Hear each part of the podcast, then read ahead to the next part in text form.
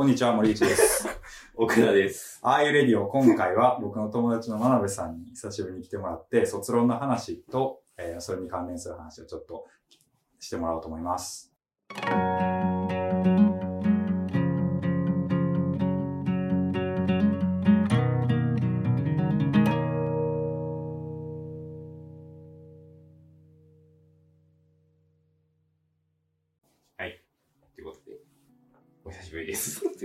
願いします。つこの前がいつやっ6月とかやなけ。?6 月とか。うん。で、その時にパフォーマンスアート、リレーショナルアートのうん。話をして、うん。で、それから、卒論を、まあ、あれが卒論のさ、内容に結構関係あるというか、割と内容そのままやったけど、まあ、その後、卒論を完成させて、無事卒業すると、この3月に。うん。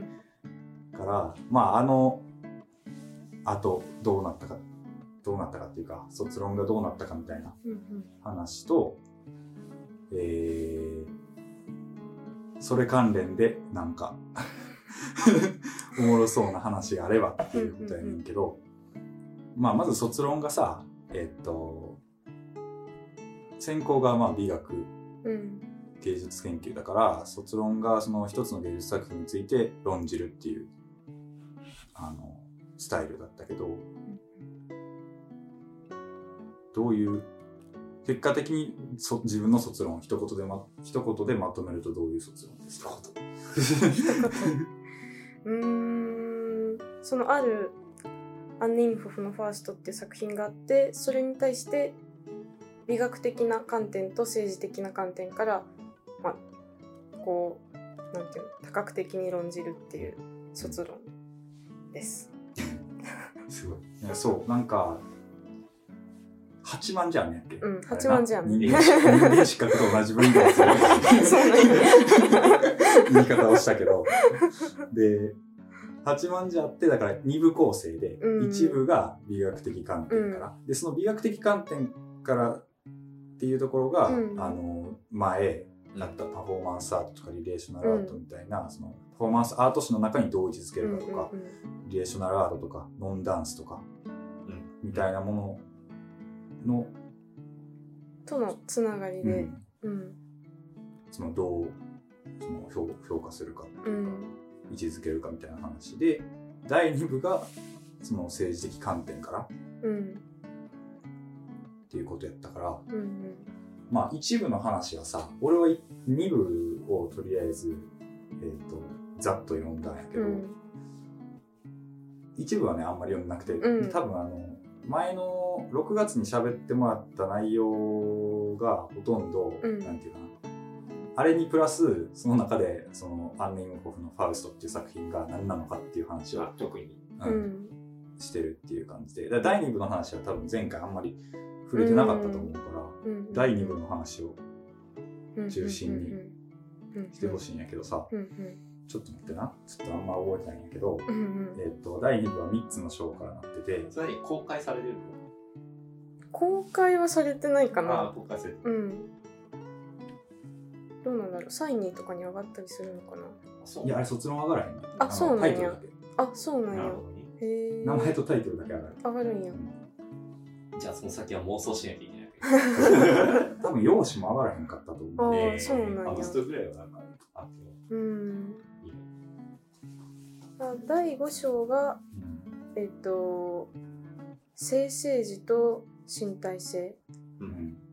で結構そのパフォーマーの身体性っていうのがゾンビ的っていう話をしてそのゾンビ的っていうのが、まあ、性政治ともつながるしでうーんとそうだね。そうそう。性政治の話をしててうん。で第6章で建築の話をしてて建築はそのミース・ファンデル・ローエっていう、まあモダニズムの巨匠的な建築家がいてその人のこう作品の特徴としてガラスと鉄骨によるグリッドっていうのがこう建築をこう覆ってるっていうのが特徴的なんだけどそれとそのアンニンフフのファーストにそのグリッドがすごく似てるっていうところで比較検討をして、で第7章は、えっと、ガラスっていうものが、まあ、どういうふうに解釈されるかっていうことをいろいろやってて一つにはそのなんか、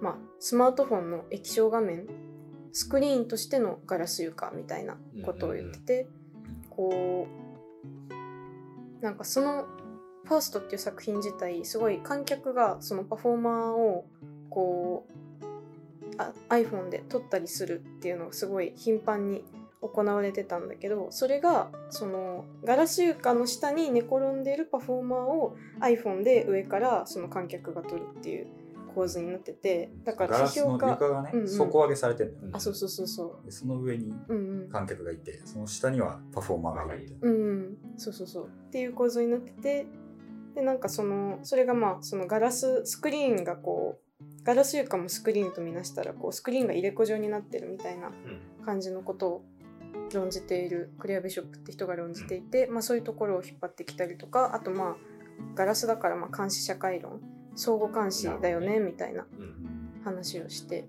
うんみたいな感じ。で、まあ、第2部全体としてはなんかそういう性政治とかそう監視社会とかなんかこうそういうところがすごいなんかこう、まあいわゆるこうパンデミック2020年のコロナ禍みたいなものですごいなんか顕在化したうんうんうん。側面があってすごいなんかよりアクチュアルなものになってるんじゃないかみたいな締め方をしました。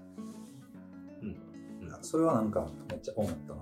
うなんか、んうん、なんていうかこうそうそういう締め方を、まあ、各章でちょっとずつ触れてるからそう、うん。なんか全体がこうすごい時事的なうん。議論に見えてくるのはめっちゃ面白かった。うんうんうんうん。2017年の作品だから、ん。まあ、発表した当初は全然そんな関係なかったんだけど、うん。こう卒論書いてるうちにすごいなんか、まあ、コロナでなんかすごい的を出たなみたいな感じになった。うんなんかそれはアートが先駆的に批判したものが、現実が追いついてきてというか、現象現象として実際に立ち現れてきて、それはまさしく批判されてないことにリンクしているんじゃないかっていう。そうそうそうそうそうそうはい。仮想的な話しようか。うん、そうしよう。そうしよう、そうしよう。えその卒論の仮想的として、まあ後から書いてみて思ったこととしてはなんかそのアップル的なものとあとこう無印良品的なものに対するなんだろうなこうアンチテーゼというかっていうのが結構自分の中にあったなと思って。っていうのもそのアップル的なものっていうのは結構こうなんか卒論の中でも書いてるんだけどそのアップルストアの建築って結構そのファーストの建築と似てて。まあ、ね。なんかこうガラスと鉄骨のグリッドでみたいなのってすごい似てて、まあ、どこのアップルストアも割とそうだし。でまあなんか、まあ、それがかっこいいみたいなところあるじゃない。でなんかそういうのもそうだしあとまあなんかこうなんていうのかな。最近ギャラリーのその照明実際に使われる照明のそのなんていうの照度っていうのかな明るさがすごい急に明るくなってきたみたいな話があってなんでかっていうとその2000年0年代の後半ぐらいからこう、まあ、SNS が普及してみんながその写真作品の写真っていうのをこうウェブサイトにこうアップするようになってそれによってこう照明が明るくなってきたみたいなうん。話があってつまりなんかその現実世界がそのまあウェブページの、まあ、白いホワイトページにこう近似してきてるみたいなうん。指摘があってそれとかすごいまあアップルのまあなんていうインターフェースというかそういう白いこうページみたいなものがこうどんどんどんどんそれこそがまあ美しいというかまあ洗練されてるように見えるっていうのが、まあ、ものすごくもう視覚的に刷り込まれてる状況っていうのが一つあると思っててでもそれと似た話がまあ無印にも言えて私最近その引っ越すから無印とかなんかこう家具とかのなんだろうそう調べたりよくするんだけどそうそうそうそうニトリとか。その時になんかこうなんていうのかな。やっぱり無印まあニトリはまあなんかあれだけど無印本当になんていうのかな。こう白くてこうシンプルなデザインでそれがもう洗練されてるみたいな風によくこう、まあ、ブランド化されてるんだけどっていう風にこう語られるんだけどなんかそれってやっぱりなんかその白くてでまあできるだけこう特徴がないものがいいっていうのも結構そのアップル製品のその美学みたいなものと通じるところがすごくあると思っててうん。なんかそういう白いものこそがいいみたいなのってうーんすごいこうそう何が美しいかっていうことがすごいその企業の美学的なものにこう決定づけられてるような気がすごいしててそれはもちろんその SNS でそのインスタグラムとか、まあ、背景が白いのがすごい、まあ、物が映えるからそういう風に取られることが多いっていう指摘も、まあ、もちろんあると思うんだけどなんか、うん、そういうことに対してまあ意識的になりたいなっていう思いが割とその卒論の背景にあったのかなっていううん気がしてる。うん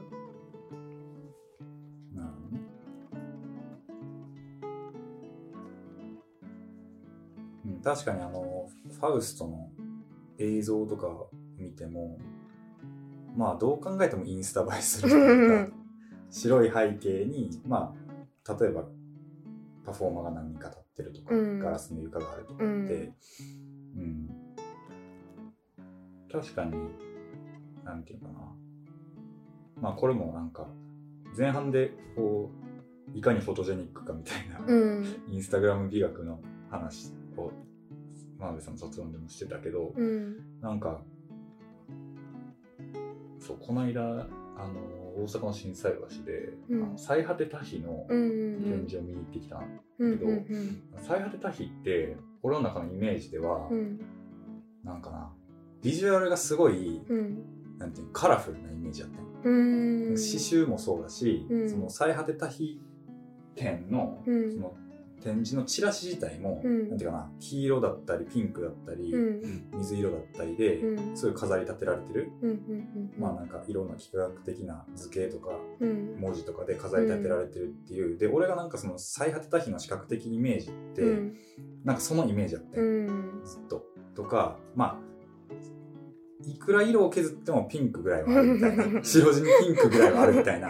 うん。なんかそのイメージやってん。うんけど実際その最果て多比展に行った時に、うん。その展示会場の外にはでっかい、えっ、とねパネルみたいなのがあって、うん。えっ、と黄色とかこうすごいカラフルな色なんだけど、うん。こう一歩入るとうん。白と黒しかなくて、マジかと思って。もう本当にねウェブサイトやね白と黒のうん。白地黒地に文字が書いてるだけやったりするくて、うん。なんていうかな、うん、すごい詩の展示っていうのが、あなんかこうなるんやって思って、なんかこれはあの、そうやな、その、なんていうインインターネットのそのウェブサイト的な美学であり、そのアップル的な美学であり、うん。インスタ的な美学であうるん。なっていうことをすごい思った。うん。最果てた日ですらこうなるんやって。まあ、俺の勝手なイメージなんで先行してたんかもしれんけど、なるほどデザイン的な観点からいくと、うん。まあ、あの、アップルストアと、うん。あの、ファーストの展示構成が通じるのは多分近く、あたり、当然の帰結的にもあって、まあ、つまりミース・ファン・デル・ローエの話がさっき言ったけど、あの、モダニズム建築、うん。だったり、まあモ、モダニズムっていうくくりでいいと思うんですけど、そこに端を発したこうデザイン運動のこのしこうなんていうかなある意味到達点がアップルとの印だし、うん。まあ、じゃあその彼らをその会社を率いてるそのまあなんだろう。まあリードデザイナーというか、うん。この二人、まあ、原健也と、まあ、今ちょっといろいろ変わってるけどジョニージョニー・アイブうんっていう、ジョナサン・アイブっていう人だけど、その二人を系譜をたどると結構面白くて、その二人の系譜をたどると60年代日本デザインに結構戻っていくんですよ。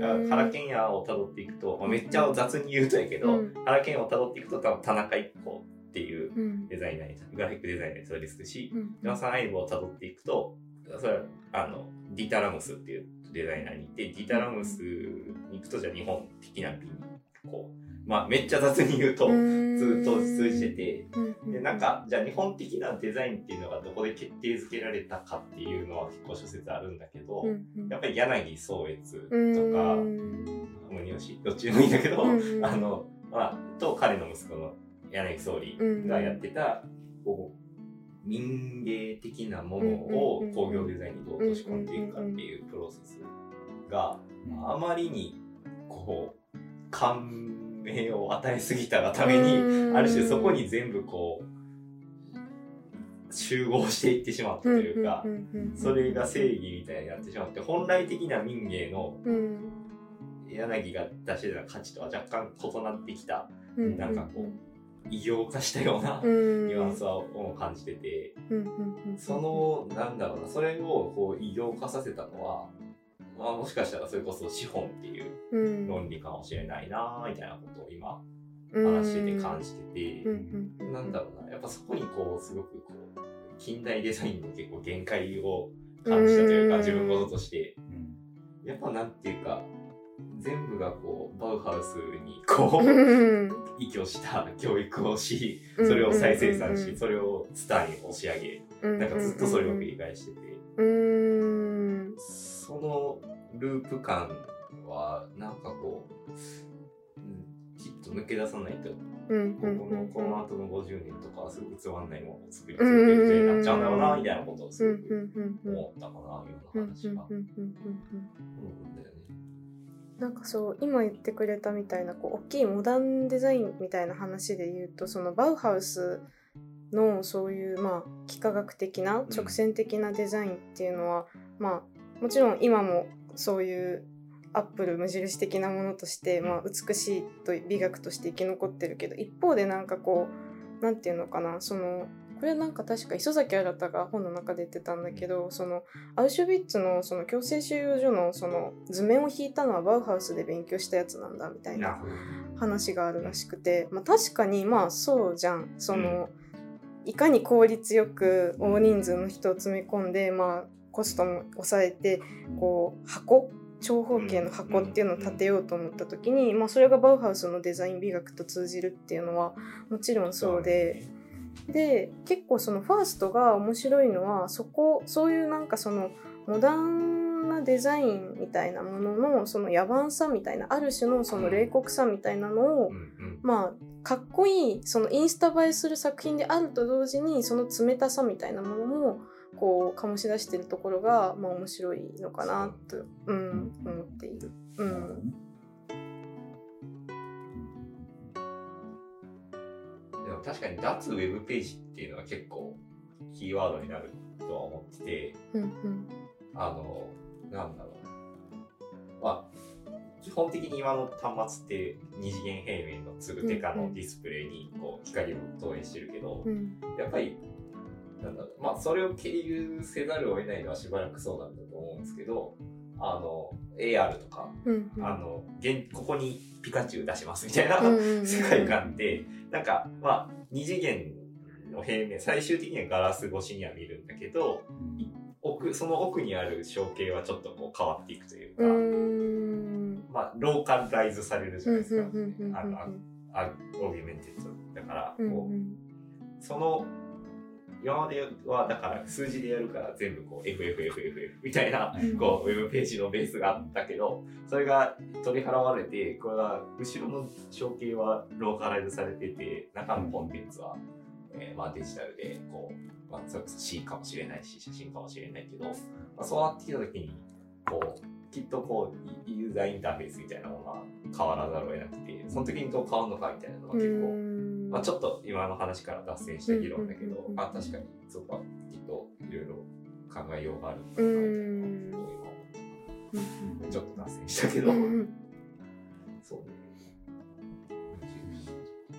なんかでも一個前の話に戻るけどその、まあ、強制収容所うんうん。の話で言うとなんていうんかな。あのそのファウスの建物自体がさ、うんナチズムの時代にうんうんうん。建てられて、うん。そうだった。そのナチとのその関連が深いドイツ間の場所でやってるって言ったけど、なんか、うん、なんかそれもすごい面白いなと思ってあれをそのナチズムのあの建物を、うん。なんていうかなそのまま21世紀にポンって持ってきたみたいなうん。内装をしてるうんうんうんうん。なって最初見た時思って、うん。でなんかなんだろう。でそれそれでそのナチそのナチズムっていうものとなんかそれとこう結構ちゃんと関関連のあると言われる生政治みたいなうん。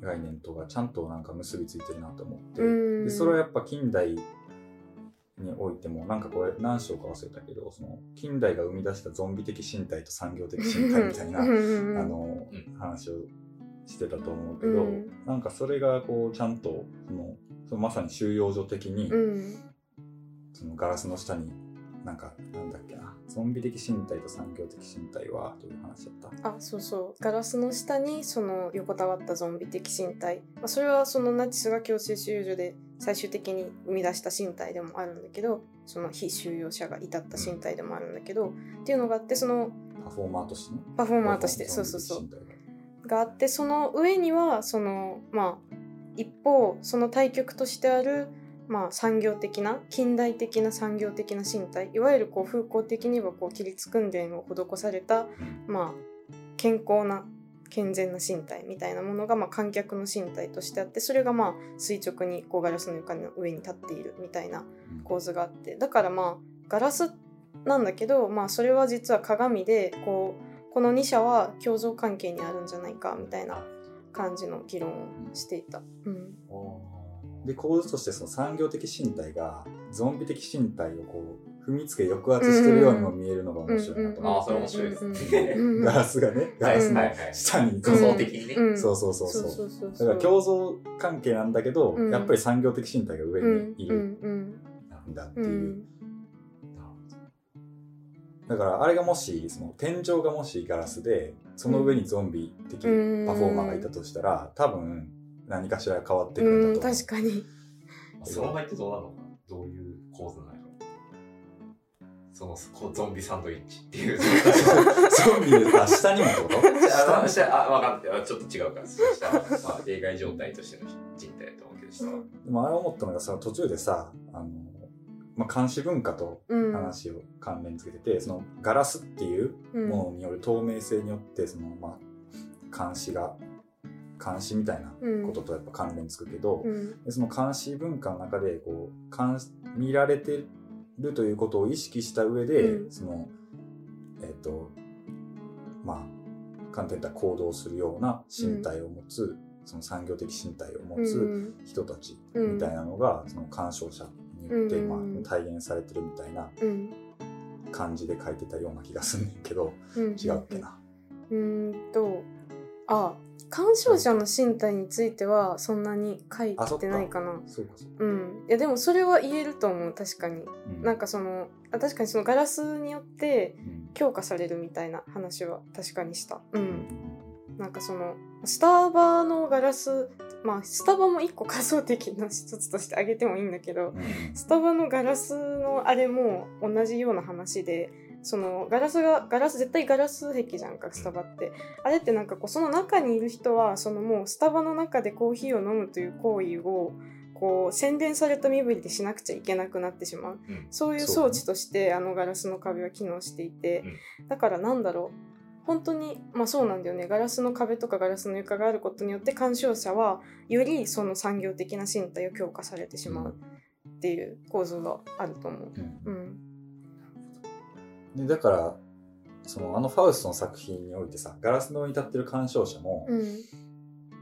ある意味ガラスの下のとかその横の方にいるパフォーマーに見られてるとも言えるわけやん。なんかそれのそれによってそのそれによってあの場で鑑賞者の身体が何かしらその産業的身体として評価されるのかどうかはちょっとわからないけど、うん。うんまあ、あのパフォーマーの人たちが映像で見たらわかると思うけどあれな全然見てないというか、うん。鑑賞者の方をどう考えても見てないから、うん。まあ何とも言えんけど、うん。でもなんというかあれを見た時に思ったのはその産業的身体として強化された鑑賞者と、うん。それをまあみなんていうか見うるうん。ゾンビ的身体みたいなのって、なんか普通に個人の中にあるなと思って、そのあのなんだろうなまああの鑑賞者の人たちが普段、そのまあどんな生活をしてるのかはバラバラだと思うし、うん。どんな仕事をしてるのかもバラバラだと思うけど、うん。多分家に帰ってん。寝る前だらだらスマホ見てる時あのゾンビみたいな感じになってると思うね。なるほどなるほど。だからそのであのほらゾンそのパフォーマーゾンビ的身体みたいなパフォーマーのうん。近くにあのスマートフォンが充電されたりしてるうん。やんか。うんうん。でその多分こうし週5で労働をしてうん。帰ってきて夜の日とか休日の,、うん。あの鑑賞者の人たちって、うん。多分あのゾンビ的身体みたいな身体においてスマホを見てると思う。確かに。確かに。だから、うん、それは本当になんやろうな。抑圧された他者なのかっていう。うん、そうそうそうそう。ね。それうん。かなりなんかその共存関係を俺はなんか強く感じた。うん。なんか、いや、その下のパフォーマーを見て、この人は、この上の鑑賞者うん。の 帰った後の姿じゃない。って思ったりなするわけるほどね。なるほどなるほど。その種類うん。なんかそれはね、すごく思ったし。確かに。で、まさにそのスマホで見てるのが、うん。うんインスタだったり、うん。インスタ映えを狙った人たちの、うん。なんかカフェで撮った写真だったりするっていう、ん。まさに規律そうなんていうかな強化された産業的身体として強化された人たちをスクリーン越しに見てるっていうう、ん。日常でインスタとか見てるうん大学生と同じうん。その構図をうん。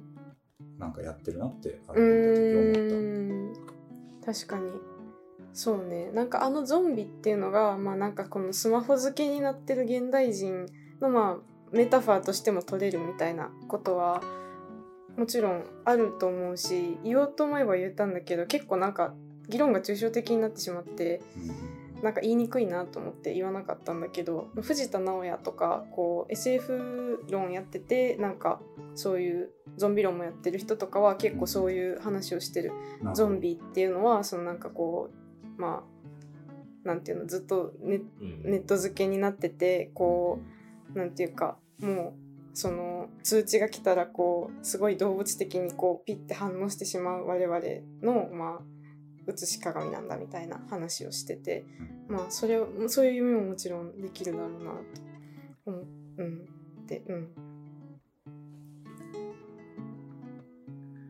めっちゃ関係ないとこに飛んでいっていい。なんか、まあ、カットすればいい。あの、昨日、家引っ越して、昨日、自分の方に引っ越したんですけど、うん。ガスが通ってなくて、ええ あの、お風呂、銭湯に行ったんですよ。うんうん。銭湯っていうのはコンビニの対義語だなうと思って、銭湯はさ、はなまあじゃあコンビニの話を先にすると、まあ、いわゆるコンビニ人間みたいな話にも言われてるように、あのオペレーターみたいな人がうん。いて、その人がある意味マシン的にこうササービスを提供してくれてそこには商品が羅列してあって、まあ自分の意思で選んでるのか選ばされてるのかもよくわかんない状態みたいなものが、まあ、コンビニ的な体験の、まあ、一部の切り取り方だとすると、うん。銭湯は割と対義語的だなと思ってて、うん。つまりこう、なんか行ったら結構趣深い銭湯をやって、うん。あの、バンダイさんが、バンドさ、うん。んバンドさんが、バンダイじゃないバンドさんがいるん。よ。あの、昔のシステム的でうん、こう、男湯女湯があって、そのあ真ん中にね。そうそう、いて、うん。で、バンドさんがいて、うん。で、入ったら、いらっしゃい、みたいな言って、何も言われへんねん。うんうんうん。まずいくらやねんと。この体験、この体験はいくらなんやねんって思うわけ。現代的な人からしたら。何も言われへんかって聞いたら、あ、450円だよって言われて、お金出しみたいな。で、まずその時点でだいぶ違うねとか思ってて、でもそっからこう入浴してたら、あ結構おっちゃんらがいっぱいいて、だから結構賑わってて、うん。でももう、おっちゃんらはさ、完全にこう、コミュニティになってる。うん。もうなんか挨拶めっちゃ、ういみはいたいなのして、うんで、なんかもう自分のカゴも6カゴに置いてる。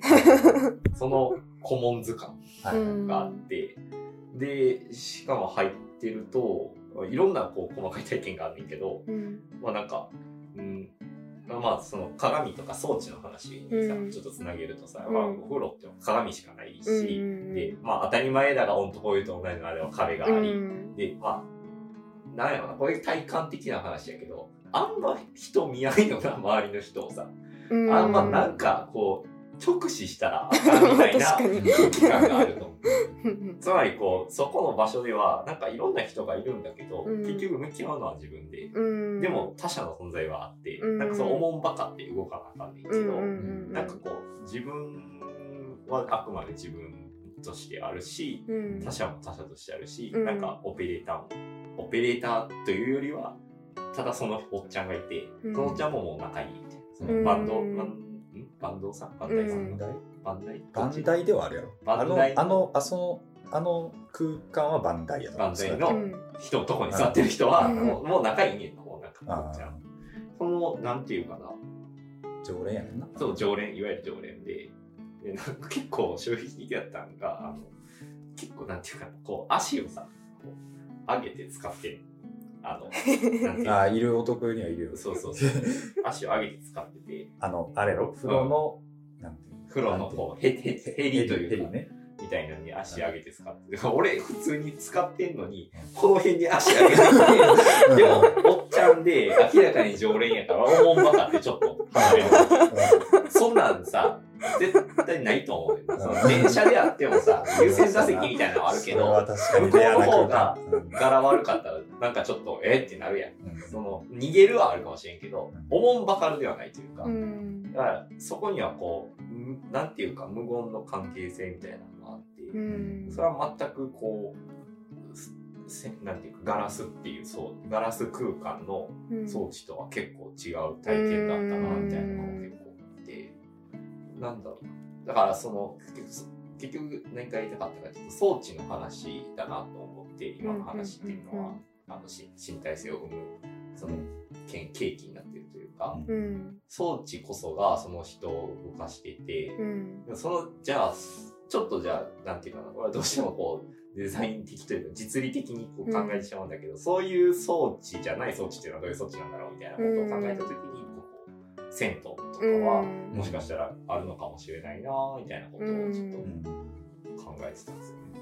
なるほどね。うんうんめっちゃ飛躍してるかなとか思いいやでも全然なんかこう、そそういうスタバコンビニ的な空間の対極にあるものとしてそういう、まあ今失われつつある全近代的なそういうコミュニティとしての場めちゃくちゃ単純な話うん。に回収されそうだけど、まあよくわかる話だわ。うんだからその全近代性みたいなものをだから結構これなんやろなあの最近言いたい考えたい考えてることでもあるけどその全近代性みたいなものをどうやってこう脱近代する現現在に持ってくるかみたいなものは結構なんか考えると面白いことがいっぱいあると思うねそれをそのまま持ってきてもなんかでもあんま汚いから嫌やなみたいな思われるみたいな今の訓練され訓練そうそう訓育されたうん状態では思わざるを得ないのがあって、なんかタイル剥げてるし、みたいな、そういうところを踏まえた上で、じゃあ次何をし、こう、それこそアートしていくとか、デザインしていくとか、うんまあ、創造していくのかっていうのは結構、なんていうか、そういう時代感になってきてるのかな、みたいなのを今の話を聞いてて、うん、感じたかうん。なるほど。うん。まあなんかこう、なんやろ、すごい大きい二項対立に回収されそうな感じはあるけど、な。うん。今の話とかは。うんでもなんか、うん、なんやろ。まあ、でも、やっぱこう、我々世代がどう生きていくかっていうところで、結構アクチュアルな問題ではあるから、うんそうなんですよね。うん、なんというか、その、現実際問題俺らがどう考えるかっていうのを考え始めたら、うん。てかそこまで大きい、うん、対立構造、近代と全近代みたいな、うん。なんかすごいこう、資本主義的なものと、なんかこう、もっと失われつつあうる、ん。なんか、温かい人間関係を大事にしたみたいな、そういう単純な対立構造に回収してる場合じゃないうん。ように多分そうなってるから、ううんん、なんやろ。でもまあ、その、そういうことを考える上で、前提としなきゃいけない話ではあるからね。うん。絶対うん。なんか、そこからこう、どう現実の生活に議論を落とし込むかっていうのが一番今後やらなあかんことかなとはうん。それはめちゃくちゃそうん。っていうところを、まあ、今回結論でいいですか？まあ、結論っていうか、そういう。落としどころで話だなと思います。そういう話やなと。思いますね。はい。うんじゃまあなんか繰り返しこのラジオで現れる話があるけど、二こういう。個対立そうなのと文脈、脱文脈とかね。うんじゃあまあそんなところで今回は終わりましょう。ありがとうございましたありがとうございあり。がとうございました。